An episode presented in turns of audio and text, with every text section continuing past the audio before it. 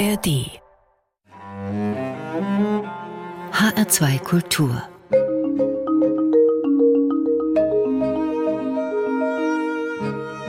Doppelkopf. Der Doppelkopf in HR2 Kultur mein Name ist Daniela Baumeister und mein Gast ist Leon Joskowitz.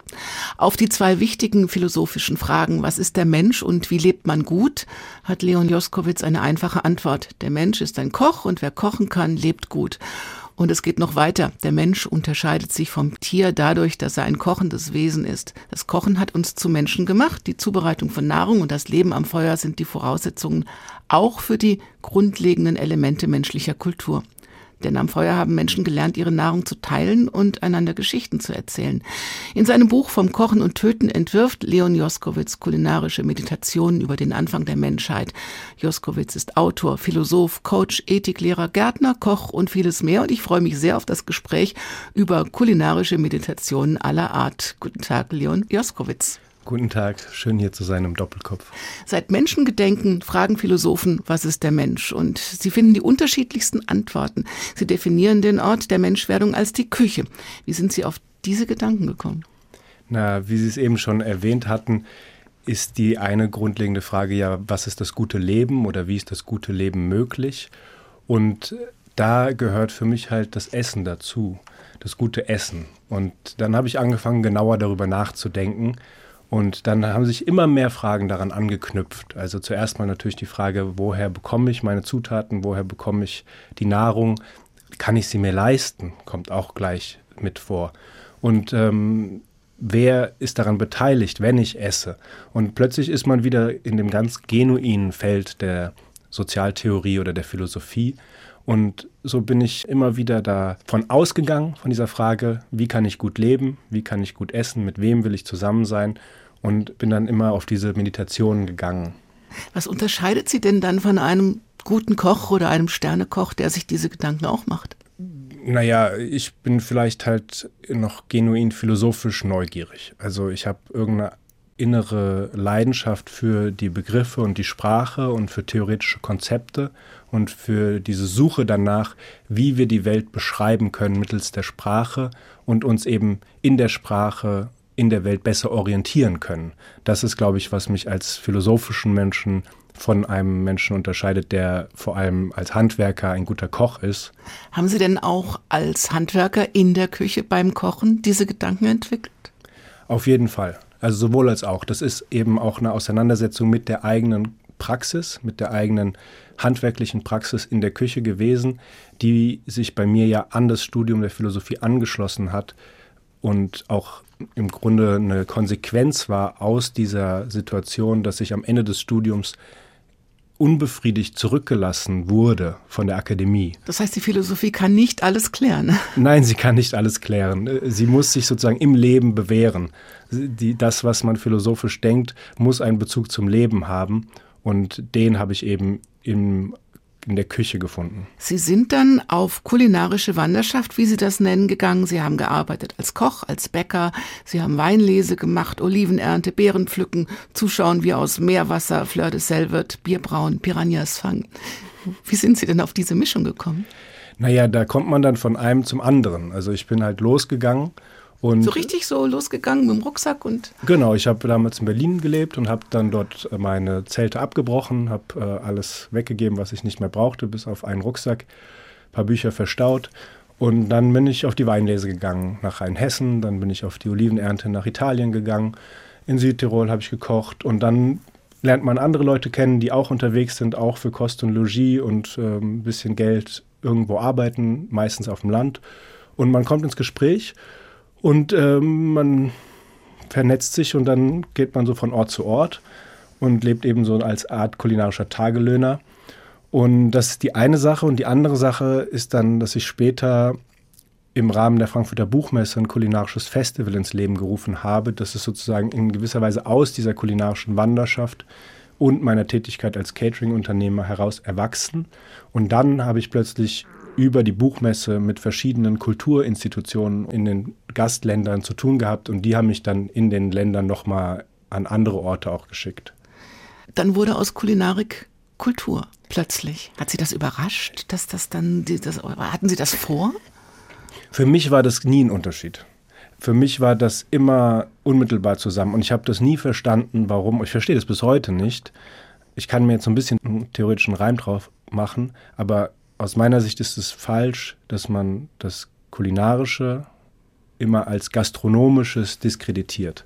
Dass quasi das Kochen als profane ökonomische Dienstleistung irgendwie zu so einem, in so ein Feld gerückt wird. Und dann gibt es die Kultur, die etwas Geistiges, Ästhetisches schafft in einem anderen Feld. Und ich halte das für eine törichte und auch für unsere Seele verletzende Trennung. Und deswegen hat mich das nicht überrascht. Aber es hat mich natürlich gefreut, dass die Frankfurter Buchmesse als eben so ein Ort der hohen Geistigkeit dann offen dafür war, auch die Köche und Köchinnen einzuladen. Ich finde das eine super Idee, auch Gastländer näher zu bringen. Was machen Sie denn jetzt mit Slowenien? Äh, mittlerweile mache ich das nicht mehr, weil ich andere ähm, Tätigkeiten zurzeit lieber mache und weil es, ich habe das so knapp zehn Jahre gemacht und äh, das war toll und diese Erfahrung im internationalen Austausch mit den anderen Akteuren, dort zu sprechen und zu planen und diese kulturellen Differenzen zu erleben und zu überwinden. Das war alles wunderbar, aber irgendwann war es für mich Zeit, auch wieder woanders hinzuschauen. Und deswegen ist es im Moment nicht mehr bei mir. Wie ist das denn mit diesen Wanderschaften gewesen? Wussten Sie erstens, dass Sie in Anführungszeichen klüger werden dadurch, beziehungsweise Fragen beantwortet bekommen durch das, was Sie machen und dass das auch irgendwann mal aufgeschrieben werden müsste? Tatsächlich war es in gewisser Weise eine Notwendigkeit oder eine Art Notwehr, auf diese Wanderschaft zu gehen, weil ich eben aus der Philosophie kommt, dort fraglos zurückgeblieben bin. Also ich hatte keine endgültigen und guten Antworten für diese Frage nach dem guten Leben, nach der besseren gesellschaftlichen Ordnung, nach der Wahrheit. Da gab es ganz viele Möglichkeiten, aber keine finalen Antworten. Und dann habe ich gedacht, okay, solange ich nicht weiß, was der Sinn des Lebens ist, widme ich mich den Notwendigkeiten. Und dann habe ich gedacht, okay, wenn ich diese Bedeutung nicht kenne, dann versuche ich das, was sein muss, zu kultivieren. Und dort bin ich dann schnell in die Küche gekommen, als sozusagen das erste Feld, wo es wirklich darum geht, die Notwendigkeit zu kultivieren, nämlich dass wir uns aus der Welt nähren müssen. Wissen Sie denn jetzt, was der Sinn des Lebens ist? 42 hat mal jemand gesagt. Ja, also es gibt. Der per Anhalter in der Galaxie unterwegs war, auch irgendwo auf einer Wanderschaft. es gibt, glaube ich, äh, tatsächlich viele Sinne des Lebens. Und einer ist sicherlich dafür Sorge zu tragen, dass es einem selbst gut geht, dass man gesund ist und dass die anderen in dem Umfeld, mit denen man lebt, auch gut leben können. Und dann, wenn man das hergestellt hat, wenn man dazu in der Lage ist, dann auch den Blick zu weiten über das unmittelbare Umfeld hinaus in die Gesellschaft oder sogar in diese riesige Welt der Menschen. Das heißt, Sie haben sich eine Grundlage geschaffen in 20 Jahren, aber die Suche geht weiter. Ja, die Suche wird bis zum Schluss weitergehen. Gefunden haben wir Musik. Sie haben Musik mitgebracht, am Anfang jetzt von Queen, Don't Stop Me Now. Das passt zu Ihrem Leben, oder? Ja, das hat einfach so eine unglaubliche Energie und äh, das ist auch aus einer Zeit, die ich so gerne erinnere, wo ich denke, ah, das war bestimmt auch eine coole Zeit. Und deswegen habe ich diesen Song hier am Anfang mitgebracht. Sie haben jetzt Leuchten in den Augen. Haben Sie Musik auch so als Energiespender, so auch zu Hause, wenn Sie schreiben oder wenn Sie nachdenken? Mm, ich höre sehr gerne Musik, aber ich bin nicht so Musi ein musikalischer Mensch oder musikalisch so bewandert. Also es gibt andere Felder der, Kunst oder des Denkens und der Tätigkeiten, die mir näher sind. Wir hören jetzt mit dem Bauch. Queen, Don't Stop Me Now.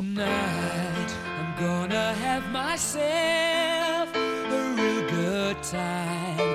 I feel alive.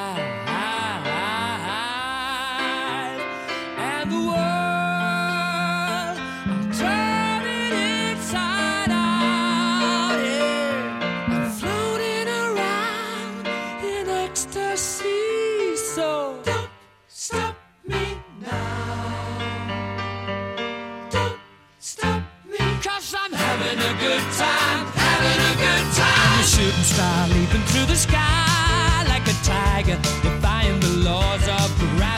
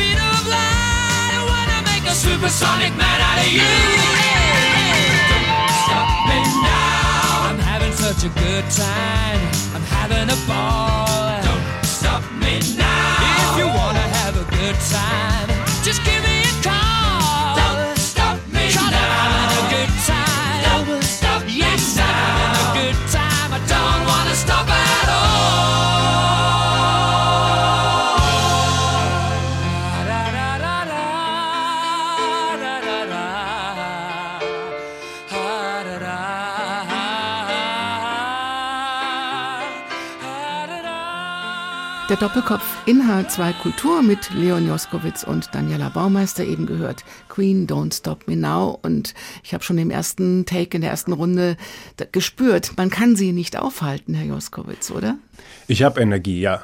Aber ich versuche sie so einzusetzen, dass sie nicht im Kampf gegen etwas verpufft, sondern dass ich halt an diesen Stellen mit den Menschen zusammenkomme, die auch Energie haben, um etwas Produktives daraus zu machen.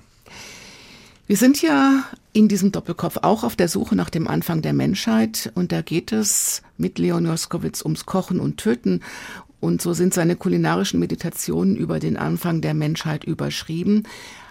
Haben Sie auch gesammelt für dieses Buch, so wie die ersten Menschen gesammelt haben, um zu überleben?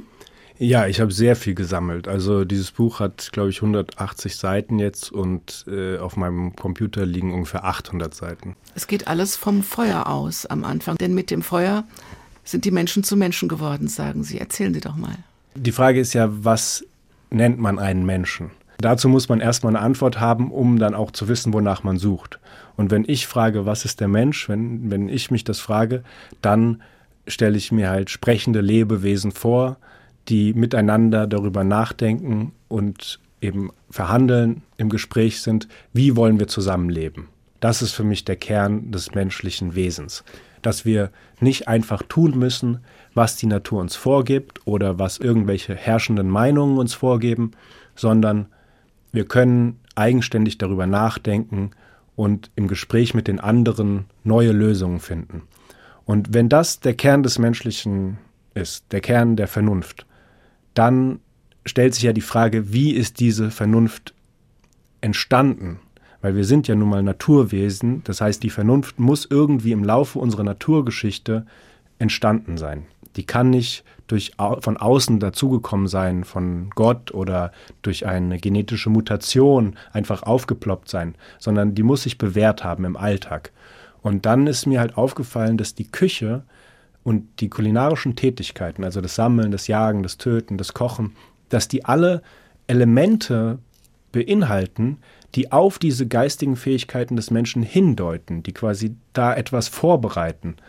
Und dann habe ich angefangen, das Stück für Stück zu sortieren und immer wieder mich in die Felder reinzudenken und mich immer wieder verlaufen und immer wieder das nur mitgenommen und eingesammelt, was dann für mich Sinn gemacht hat, um dieses große Bild des Menschen als sprachbegabten, als vernünftigen Wesen zu verstehen. Ist das so, dass man dann, als es das Feuer gab und als Essen eben auch warm gemacht wurde und haltbar gemacht wurde und man drüber vielleicht auch gesprochen hat, was wollen wir denn heute Abend tatsächlich essen, dass da der Unterschied zum Tier entstanden ist, weil der Mensch dann angefangen hat, auch zu sprechen und zu denken und ein, sich ein, ein anderes Umfeld zu schaffen? Ich denke, dass der Unterschied zwischen Mensch und Tier nicht einmal entstanden ist, sondern dass der immer neu hergestellt werden muss. Dass wir ständig Gefahr laufen, zurückzufallen, ständig Gefahr laufen, so wie wir es ja beobachten im sozialen, im kleinen, aber auch im großen politischen, dass Menschen miteinander in Auseinandersetzungen, in gewalttätigen Auseinandersetzungen liegen.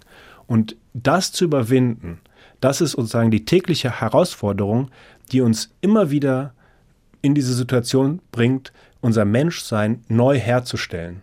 Und es gibt quasi keinen Anfang des Menschen und dann ist er einmal da und fertig, sondern er muss sich immer wieder bewähren. Und wenn wir aufhören würden, miteinander zu sprechen, Kultur herzustellen, zivile Räume zu schaffen, um die Demokratie zu kämpfen, dann würden wir auch aufhören, Mensch zu sein. Säßen wir alle immer am Tisch in der Küche, gäbe es keinen Krieg? Ja. Also natürlich müsste Sachen verhandelt werden, aber säßen wir in verschiedenen Ordnungen miteinander im Gespräch, würden wir die Sachen im Gespräch lösen, dann müssten wir uns nicht in kriegerische Auseinandersetzungen stürzen, ja. Aber das Töten findet eben trotzdem statt. Genau, das Töten findet trotzdem statt. Es gibt Grenzziehungen, die gehören zum Leben dazu. Gäbe es keine Grenzen, dann wäre alles eins und das ist es nun mal nicht. Konkret gibt es einfach unheimlich viele Formen, unheimlich viele Lebensentwürfe, Lebensformen, die sich voneinander unterscheiden. Und diese Unterscheidungen, die das, die Schönheit auch des Lebens erst herstellen, die überhaupt die, das Leben in seiner Vielfalt erst möglich macht, die beruht auf Grenzziehungen. Dass es etwas Inneres und etwas Äußeres gibt. Und das Töten ist sozusagen die extremste Form der Grenze. Sozusagen die Ausgrenzung ist der erste Schritt.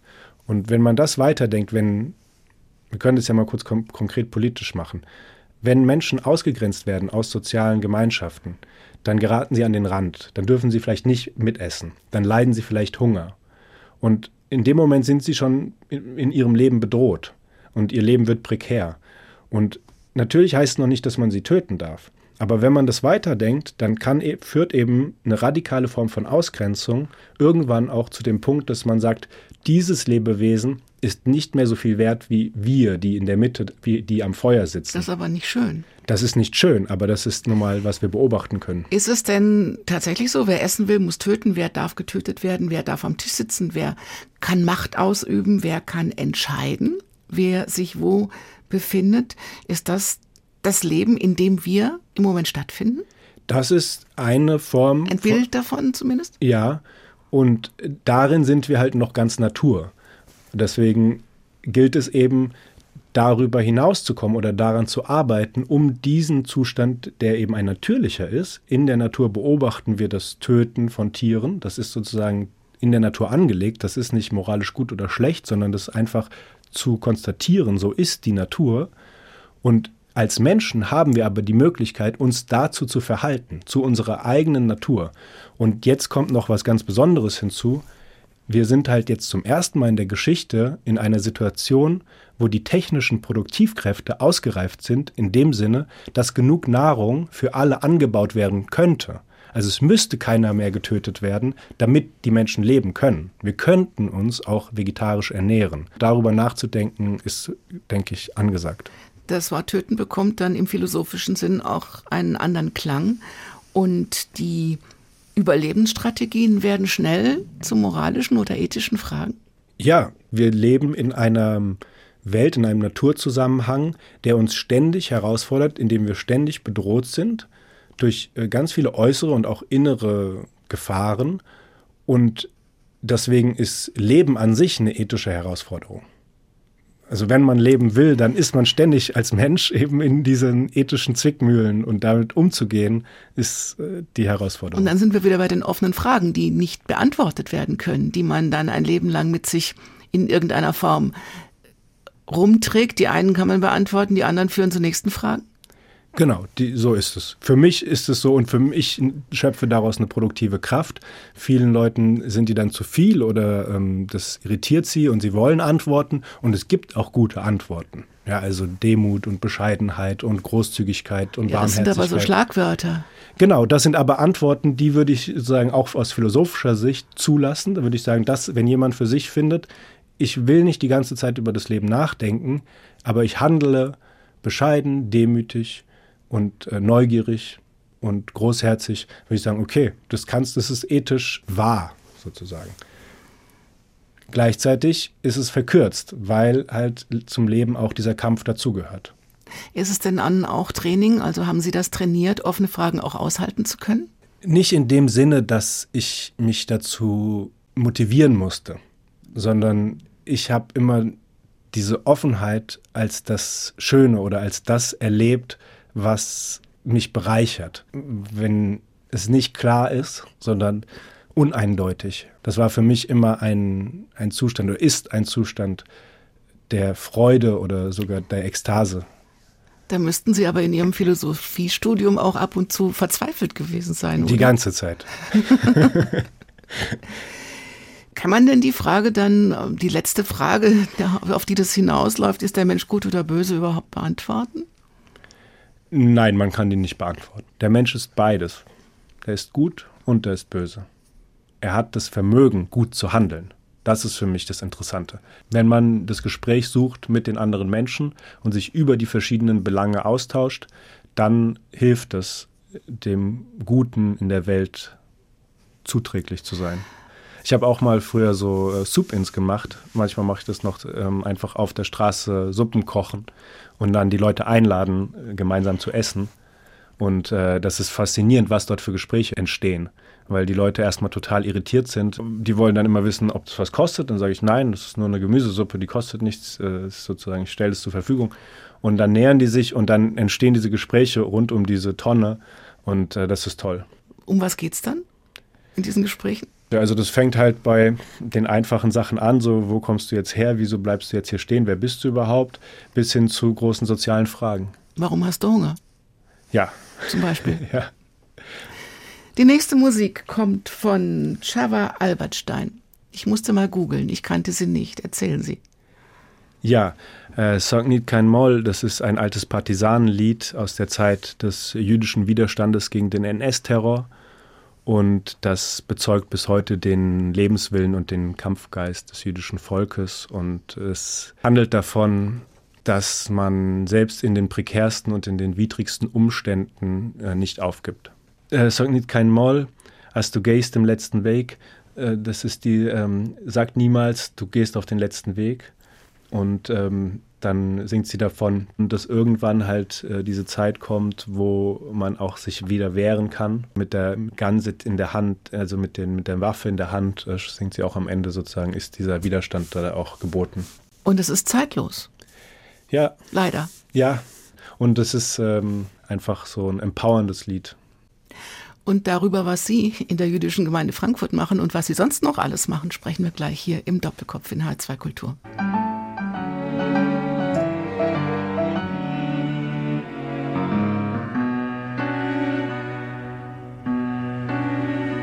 Sag nicht keinmal, als du gehst dem letzten Weg. Himmeln bleiene verstellen blaue Tag. Kommen wird doch unser ausgebänkte Schau. Sveta pojkt an unser Trott, mir sinnen do. Kommen wird doch unser ausgebänkte Schau. Sveta pojkt an unser Trott, mir sinnen do. Von grünem Palmenland bis Land von weißem Schnee. Wir kommen an mit unser Pein, mit unser Weh. Ohne wo gefallen ist ein Spritz von unser Blut. Sprotzen wird dort unser Gwure, unser Mut. Und wo gefallen, ist ein Spritz von unser Blut. Sprotzten wird dort unser Gwure, unsere Mut. Wird die Morgensonn begilden uns dem Heint. Und der Nächten wird verschwinden mit dem Feind. Nur halb versammeln wird die Sonne und der Kajor. Wie a Parol soll gehen das Lied von Dor zu Dor. Nur halb versammeln wird die Sonne und der Kajor. Wie a Parol soll gehen das Lied von Dor zu Dor.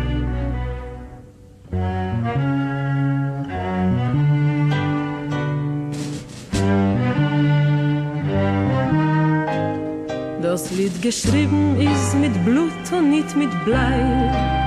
Es ist nicht kein Liedl von a Fege läuft der frei. Das hat Volk zwischen Fallen dicke. Das Lied gesungen mit Naganes in die Hand. Das hat Volk zwischen Fallen dicke. Das Lied gesungen mit Naganes in die Hand. Sag nicht kein Mal, als du gehst dem letzten Weg. Wenn Himmeln bleiene verstellen blaue Tage, kommen wir doch unser Haus gebänkte Schor. Wird abbeugt an unser Trat, wir sennen durch. Kommen wir doch unser Haus gebänkte Schor. Wird abbeugt an unser Trat, wir sennen durch. Der Doppelkopf in H2 Kultur mit Musik von Chava Alberstein, ein Partisanenlied aus den 30er Jahren. Ausgesucht von Leon Joskowitz, Autor und auch Coach für Führungskräfte. Sie machen Bewerbungstraining und Lebensberatung, Veränderungsmanagement. Sie sind Ethiklehrer. Sie gehen auch an Schulen und in ihrer Biografie steht auch Gärtner. Und Sie sind sehr aktiv in der Frankfurter jüdischen Gemeinde. Nehmen wir mal die Schule. Was geben Sie da weiter? Ethikunterricht an Schulen. Was machen Sie da? Da ähm, mache ich quasi all die großen Fragen. Ich bin da in der Racco-Schule hier in Frankfurt am Main und habe dort sehr große Freiheiten. Das ist eine private Schule, die ist, äh, sehr, lässt mich sehr frei, dort mit den Schülerinnen und den Schülern zu arbeiten. Und wir behandeln zum Beispiel das Thema Identität jetzt bei den Sechst- und Siebtklässlern und die Frage, wie sehr ihre eigene Identität angeboren ist oder biologisch bedingt und wie sehr wir zu denen gemacht werden, die wir sind durch kulturelle Erwartungen. Oder so Fragen wie Gerechtigkeit oder Fragen nach äh, Natur auch, Mensch und Natur. Und äh, häufig äh, gehen wir auch einfach ins Gespräch und es geht mir darum, mit den Kindern eine Situation zu erzeugen, wo sie erkennen, dass eben das, was ich vorhin auch sagte, schon im philosophischen Sinne, das gemeinsame Gespräch eine Möglichkeit bietet, um Probleme zu lösen. Und diese Technik des Zuhörens und des Sprechens und des Aufgreifens des Argumentes des anderen, diese Technik versuche ich mit ihnen zu erlernen und sie dafür zu begeistern. Funktioniert das? Das funktioniert. äh, Das ist, hat äh, Höhen und Tiefen. Gerade letzte Woche war ich wieder an der Stelle, wo ich im Klassenraum laut geworden bin und dann sagte ich danach zu den Schülerinnen so, ey, da waren wir doch schon. Wir haben doch schon das eigentlich überwunden, dass ihr so laut werdet, dass ich so laut werde. Wir sind doch eigentlich schon im Gespräch miteinander und in dem Vertrauen darauf, dass wir diesen Klassenraum nutzen, um miteinander durch die Sprache unsere Probleme zu lösen, eigentlich schon weiter. Und äh, das verstehen die dann auch, aber es gibt sozusagen immer Auf und Ab. Sind 20 Kinder, die sind 12, 13 Jahre alt, die haben so viel Energie, da ist immer Chaos. Bringen Sie das Gleiche Führungskräften bei? Ja, zum Teil. Also das ist äh, Nebenschauplatz meiner Tätigkeiten und ähm, das äh, kommt aber vor, dass äh, Leute danach fragen und sagen, ähm, wir wollen aufmerksamer sein, wir wollen verstehen, wie können wir besser die Probleme unserer Angestellten hören. Wir können die nicht mal richtig hören, weil wir so sehr in unserem eigenen Zielvorgaben gefangen sind oder in unserer Idee, wie etwas zu lösen sei. Und dann gibt es eben Methoden und ähm, so eben, eben auch über das Gespräch, aber auch über so praktische Übungen, um eben diese Gesprächssituation zu erzeugen und dieses Zuhören zu lernen. Wissen die das auch?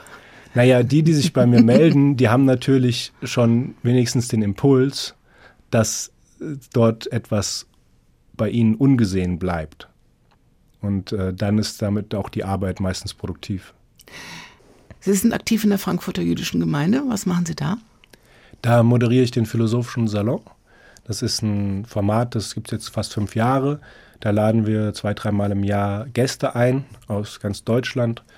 Und äh, ich führe mit denen ein philosophisches Gespräch. Und das ist schön. Was unterscheidet ein Gespräch von einem philosophischen Gespräch? Also die Frage nach der Qualität eines Gesprächs ist schon eine philosophische Frage.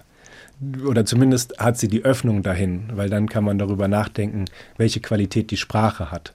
Und vielleicht ist das etwas, was die Philosophie von dem alltäglichen Sprechen unterscheidet, dass sie immer bereit ist zu abstrahieren von der konkreten Situation und quasi von außen darauf zu schauen.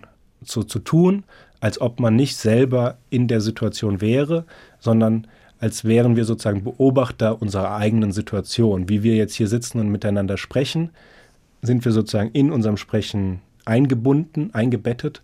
Wir können aber jetzt sagen, was bedeutet es denn oder was heißt es denn oder was, was ist es, hat das für eine Möglichkeit, dass zwei Menschen überhaupt miteinander sprechen können? Und dann ist man direkt bei diesen Fragen, die ich vorhin auch schon ansprach, was ist es für eine Qualität, eben Probleme nicht durch Gewalt zu lösen, sondern durch die Sprache. Ein Politiker hat vor vielen Jahren mal gesagt, wenn es mit der Sprache nicht stimmt, stimmt es auch im Kopf nicht. Würden Sie das unterschreiben? Hm, Ja, ich bin nicht so ein Freund von Parolen, aber wenn Menschen offensichtlich Müll reden oder rassistische oder antisemitische Sachen, dann muss man davon ausgehen, dass es auch ein Problem im Kopf und darüber hinaus auch im Herzen gibt. Sie sind neugierig, schreiben Sie über sich. Ist das eine Gabe oder ist das eine Last? Neugier ist ein großes Glück, weil es mich immer woanders hinführt. Ich bin immer in Bewegung dadurch, dass ich immer wissen will, was ist hinter der nächsten Tür, was verbirgt sich dort. Und klar, manchmal äh, muss ich mich auf mein Meditationskissen setzen, um nicht äh, die ganze Zeit rumzurennen. Sie meditieren tatsächlich. Ich arbeite daran, ja, also Meditation ist ja Arbeit, diese, dieses Wildpferd des Geistes oder den Geist als Wildpferd ähm, zu beruhigen, das geschieht ja nicht von alleine, vor allem in unserer Zeit, wo alles so schnelllebig ist. Aber es äh, ist einfach ähm, eine sehr, sehr, sehr positive Praxis, die einen ja, erdet. Und die man vielleicht braucht, damit man eben nicht immer nur am Rennen ist.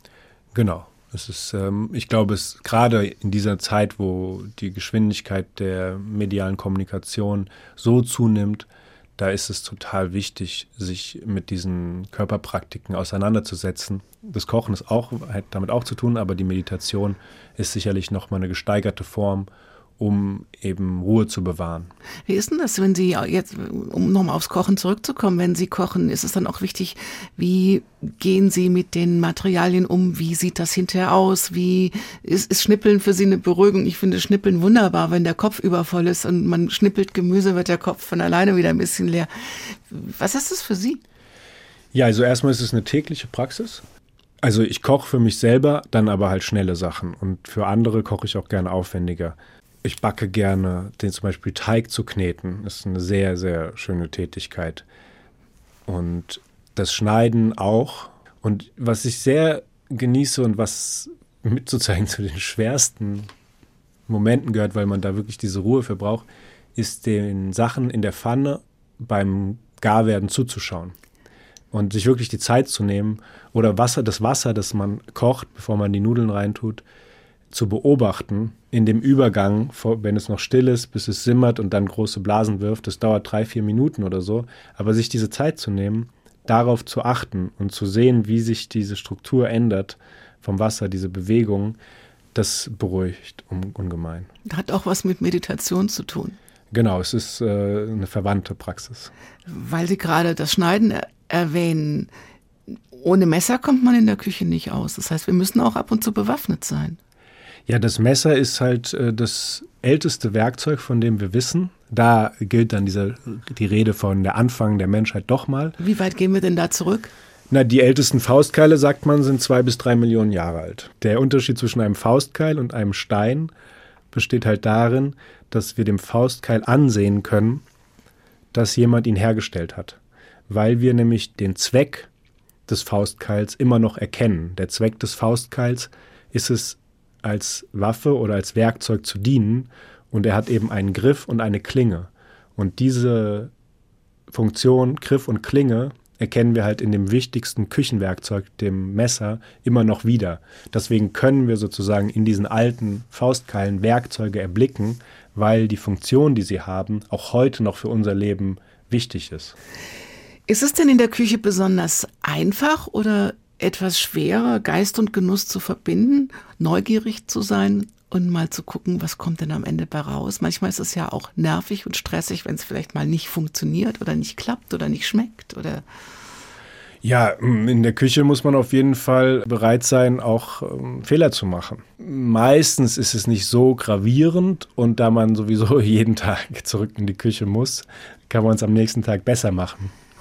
Sie haben irgendwo mal gesagt, man könnte das auch im Großen denken und eine Utopie entwickeln, wenn man mehr Räume schafft fürs Kochen und fürs Speisen, dann könnte man sogar Armut abschaffen oder Demokratie verstärken Ja. oder das Ganze auf eine ganz andere politische, gesellschaftliche Ebene heben. Ja, wenn das Kochen aus dem rein gastronomischen Feld herausgenommen werden würde und als politische Kraft in den politischen Prozess, in die Demokratie integriert werden würde, könnte man damit zwei ganz grundlegende und wichtige Dinge stärken, nämlich zum einen dafür sorgen, dass keine Armut im Sinne von Hunger mehr existiert und zum anderen könnte man in diesen Räumen, in denen dann gemeinsam gekocht und gegessen wird, das Gespräch darüber, wie man mit den anderen leben will, neu führen. Wir sind mitten im Leben und darum geht es auch in der nächsten Musik von Nina Simone. Ein äh, Lied, Ain't Got No, I've Got Life, das ich äh, sehr liebe, weil es auch sehr empowernd ist und weil es eben ja von so einer Kraft zeugt, die Nina Simone hatte und die auch die, die schwarze Bürgerrechtsbewegung damals hatte. Ja, die das Persönliche mit dem Politischen auf eine Art zu verbinden weiß, wie es äh, großartig ist und das mir auch in Zeiten, wo es mir mal nicht so gut ging, immer wieder Kraft gestiftet hat. I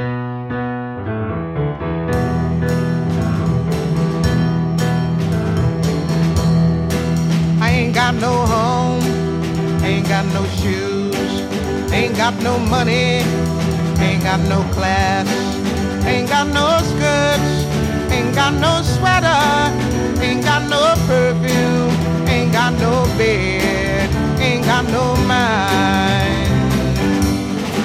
Ain't got no mother, ain't got no culture, ain't got no friends, ain't got no schooling, ain't got no love, ain't got no name,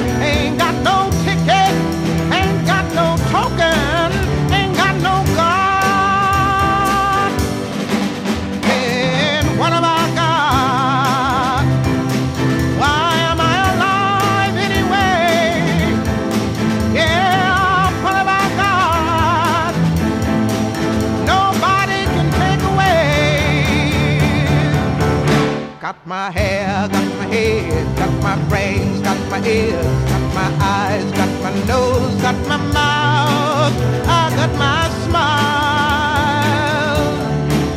I got my tongue, got my chin, got my neck, got my boobs, got my heart, got my soul, got my back, I got my sex. I got my arms, got my hands, got my fingers, got my legs, got my feet, got my toes,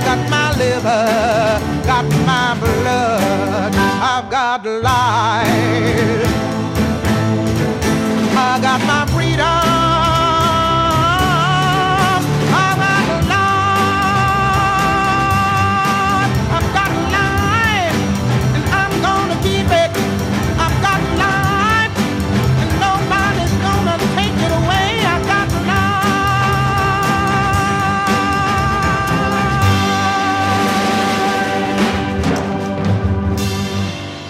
Nina Simone hier im Doppelkopf in H2 Kultur mit einem wirklich schönen Song auf das Leben. Und das Leben beziehungsweise kulinarische Meditation, das kann man ja auch mit Leben übersetzen, sind unser Thema im Doppelkopf mit Leon Joskowitz, die er in seinem Buch vom Kochen und Töten ausführt, aber auch in verschiedenen anderen Kontexten ausführt. Das haben wir alles eben schon besprochen. In Ihrem Buch finde ich ist eine sehr, sehr schöne Stelle. Sie sind mal nach Rom gefahren, weil Sie mal raus mussten. Sie wollten das Meer sehen, sind dann in eine Ecke Italiens gefahren, wo sie früher mal waren, um zu gucken, ob das alles noch so ist. Man hat sie sofort erkannt, eingeladen zum Essen und saßen dann in einem kleinen Lokal und da lag ein Stapel Papier auf dem Nachbartisch und ein Stift dazu und irgendwie haben sie sich dann doch angesprochen gefühlt, das ist ein Zeichen, jetzt muss ich anfangen zu schreiben. Ist es so einfach? Nein, einfach ist es nicht. Äh, Das ist ein Bild für diese Chancen, die es im Leben gibt. Für die Möglichkeiten, die immer da sind und die wir aber ergreifen müssen. Man muss sie immer wieder ergreifen. Man kann nicht einmal anfangen zu sagen, ab heute ist das Leben so und so. Ab nächstem Jahr wird alles anders, sondern man muss jeden Tag die, in diese Situation sich bringen, zu sagen, ich will jetzt das tun. Erkennen Sie denn die Situationen immer? Nein. Ganz häufig gehe ich an ihnen vorbei. Und es gibt halt auch so viele. Das ist, was mich auch fasziniert. Vielleicht ist das auch ein Grund für meine philosophische Neugier, dass die Möglichkeiten, die das Leben bietet, sind unbegrenzt. Es ist immer eigentlich alles möglich. Nur der Blick und die sozialen Situationen, die gesellschaftlichen Formationen, die verengen halt das. Und in meiner philosophischen Praxis geht es mir darum, sozusagen mich frei zu schwimmen und diese Situation zu erkennen, in denen ich dann meine Möglichkeiten auch nutzen kann. Also entweder rechts oder links gehen und dann nicht drüber nachzudenken, was wäre, wenn ich jetzt das andere genommen hätte. Also bedauern ist zumindest sinnlos. Aber es gibt ja auch Menschen, die haben die Möglichkeiten nicht, wenn es ihnen gesellschaftlich, wenn es ihnen wirtschaftlich, wenn es ihnen von der Art und Weise, wie sie oder wo sie leben, einfach nicht möglich ist, etwas zu entscheiden. Was sagen Sie denen? Denen kann ich sozusagen nicht in dem Sinne was sagen, dass ich äh, ihnen rate, sich so oder so zu verhalten, weil ich spreche natürlich aus meiner sozialen Situation heraus und ich spreche auch erstmal zu Menschen, die in einer ähnlichen sozialen Situation sind. Und es gibt sehr viele Menschen in Deutschland, die in einer ähnlichen sozialen Situation sind wie ich, die sich nicht dafür entscheiden, ihr Leben im Sinne der Entwicklung ihrer Möglichkeiten, ihrer Potenziale und damit auch der Verbesserung des Lebens zu widmen, sondern die ihr Leben halt die ihrem, nur ihrem persönlichen Vorankommen und dem Konsum widmen. Und diesen Menschen mh, würde ich ans Herz legen, mal zu überlegen, ob es vielleicht noch was anderes gibt.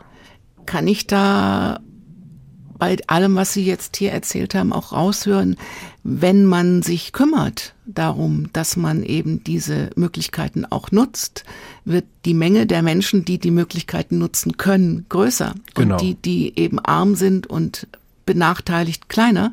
Ja, so ist es. Wenn die, die an der Macht sind oder die die Möglichkeit haben, die von der Macht profitieren, wenn die da sich selber in ihrem menschlichen Potenzial entfalten, dann fördern sie damit auch die Möglichkeiten der anderen. Wenn Es- sie aber bloß daran interessiert sind, ihre Herrschaft zu bewahren und weiter ausschließend zu wirken und andere auszubeuten, dann dienen sie natürlich nicht äh, der Entfaltung aller. Wie schauen Sie denn dann auf die Politik? Na, mit gemischten Gefühlen, weil einerseits ist die demokratische Verfasstheit Deutschlands ein Erfolg. Andererseits ist es die Pflicht und die Herausforderung aller demokratischen Menschen, ständig an der Demokratie zu arbeiten. Die Demokratie ist ein unabschließbares System, eine Form der Verfasstheit einer Gesellschaft, die eben keine finalen Antworten kennt, sondern die darauf beruht, dass wir ständig diesen schwierigen Prozess der Aushandlung durchlaufen. Und das könnte natürlich noch besser sein. Und deswegen spreche ich ja auch hier im Radio oder deswegen schreibe ich auch ein Buch oder bringe mich ein in der Bildung, weil ich daran glaube und weil ich Einfluss nehmen will, weil ich, wie viele, viele, viele andere auch, das demokratische Gemeinwesen liebe und es schützen möchte, damit es halt auch noch weitere 70 Jahre existiert. Jetzt haben wir einen Krieg mitten in Europa und wir haben immer mehr Länder, die sich von den demokratischen Mitteln abwenden, weil es offensichtlich einfach mehr Macht bedeutet. Sagen Sie, wie geht man damit um? Das ist sicherlich eine Situation, in der man verzweifeln kann.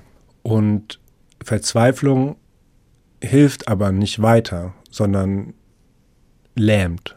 Und dementsprechend gehe ich damit so um, dass ich dorthin schaue, wo Menschen sind, die sich nicht einschüchtern lassen, die nicht aufgeben, sondern die weiterhin an der demokratischen Struktur unserer Gesellschaft arbeiten, wie zum Beispiel einige Initiativen und Stiftungen, die jetzt in Frankfurt zum 175-jährigen Jubiläum der Paulskirchenversammlung da diese Global Assembly organisiert haben.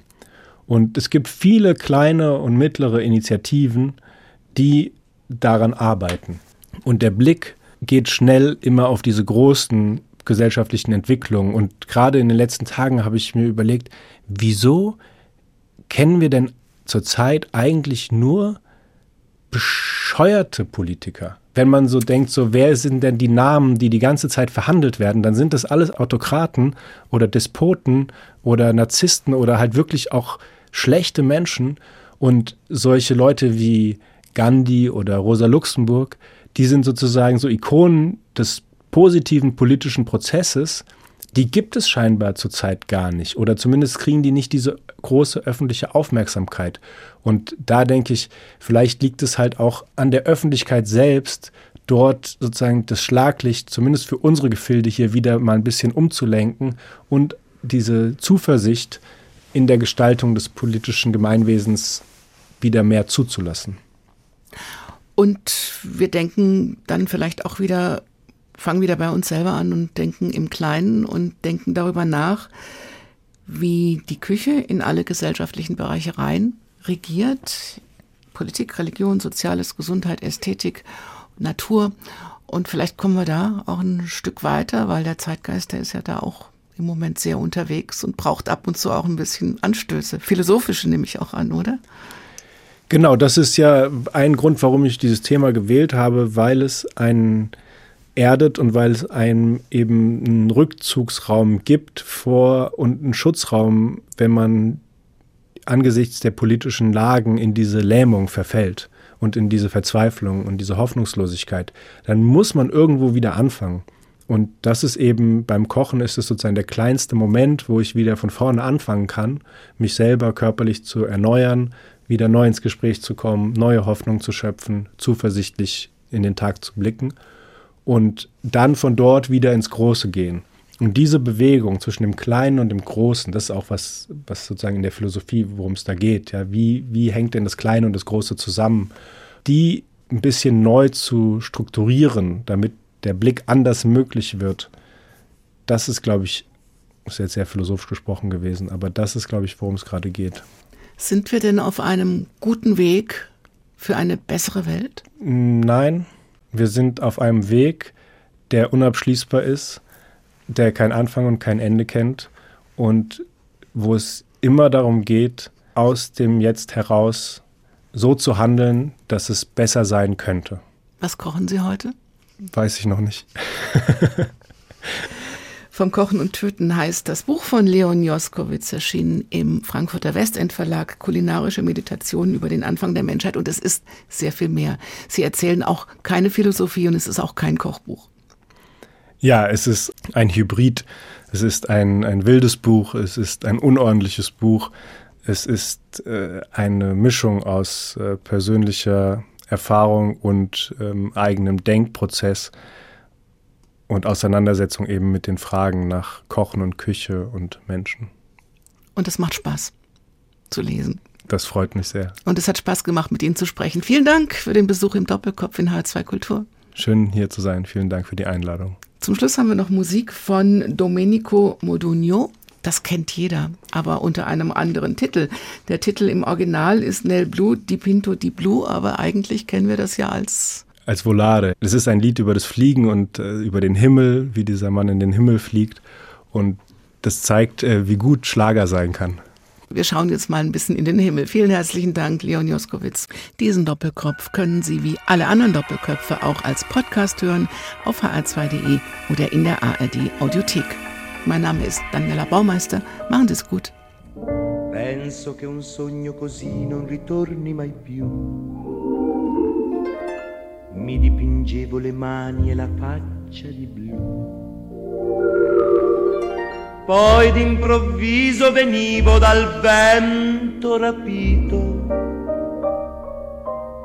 e incominciavo a volare nel cielo infinito volare.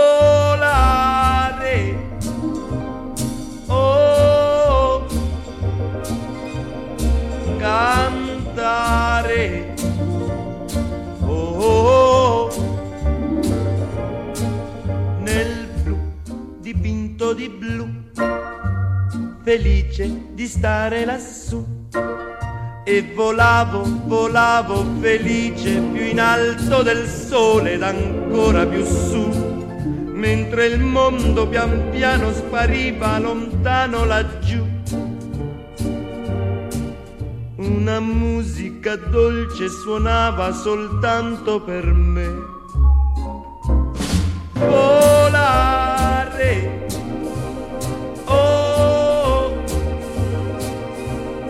Cantare.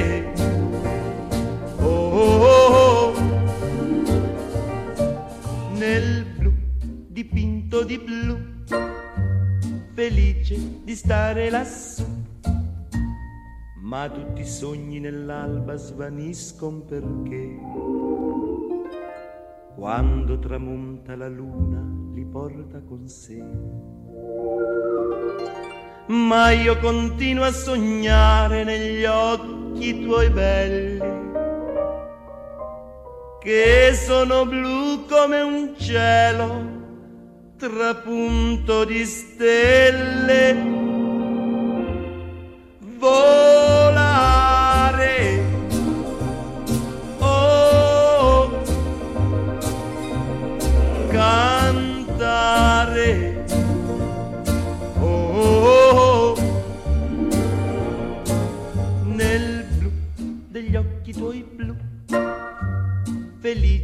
Di stare qua giù e continuo a volare felice più in alto del sole ed ancora più su, mentre il mondo pian piano scompare negli occhi tuoi blu.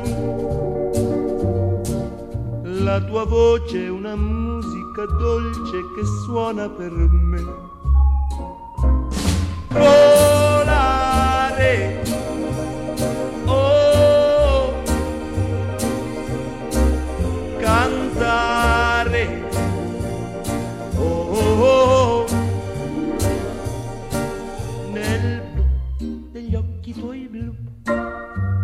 Felice di stare qua giù nel blu degli occhi tuoi blu, felice di stare qua giù con Mehr interessante Gespräche mit Menschen, die etwas zu sagen haben, gibt es jederzeit in der App der ARD Audiothek.